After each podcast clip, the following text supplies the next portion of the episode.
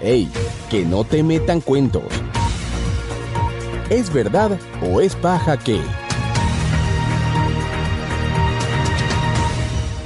La foto de la cascada congelada fue tomada en Mérida, es cierto, pero una espectacular foto de una presunta cascada congelada en Mérida ha redespertado en redes sociales el orgullo patrio por la diversidad de nuestros paisajes. La compartió Miguel Enrique Otero, presidente y director del periódico El Nacional, en noviembre de 2020. Sí, la foto es de Mérida, Venezuela, específicamente en la base del pico Humboldt, pero el detalle es que no es de 2020, es de mayo de 2018 como se puede verificar si se usa la herramienta de búsqueda inversa en Google Imágenes. Debido al cambio climático, el último glaciar que le queda al pico Humboldt y a Venezuela está en riesgo de desaparecer, por lo que esperamos que este tipo de imágenes no quede solo como un recuerdo. Diosdado Cabello celebró masivo acto de campaña en plena pandemia. Es verdad. A Espaja.com llegó una solicitud para verificar si el primer vicepresidente del Partido Socialista Unido de Venezuela, Diosdado Cabello, participó en un acto masivo en ocasión de la campaña por los comicios parlamentarios del 6 de diciembre, en el que los asistentes no respetaron la distancia mínima requerida de un metro entre unos y otros como medida para prevenir el contagio de coronavirus.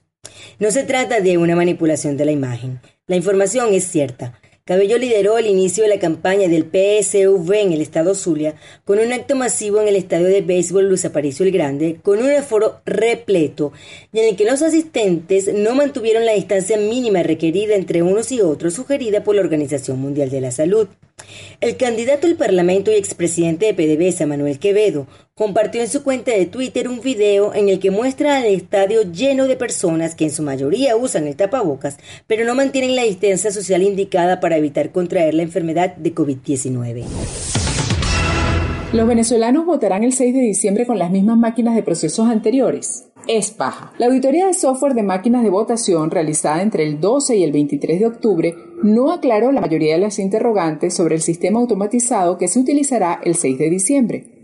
Sin embargo, deja ver que es poco probable que las máquinas que se emplearán en los próximos comicios legislativos sean las mismas que las utilizadas en procesos anteriores, como lo aseguró Rafael Simón Jiménez, hoy ex rector del Consejo Nacional Electoral.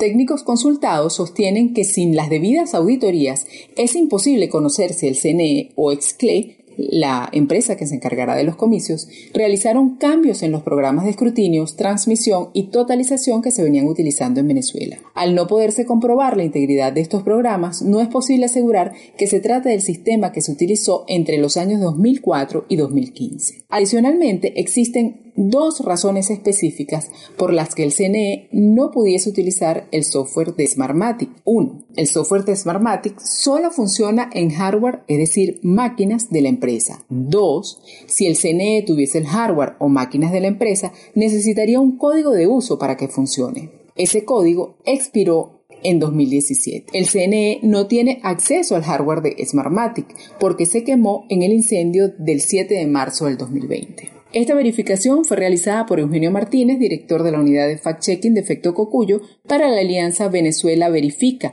que agrupa a más de una decena de medios y organizaciones vinculadas a la verificación en Venezuela, con miras a enfrentar la desinformación que se genera en torno al evento electoral del 6 de diciembre.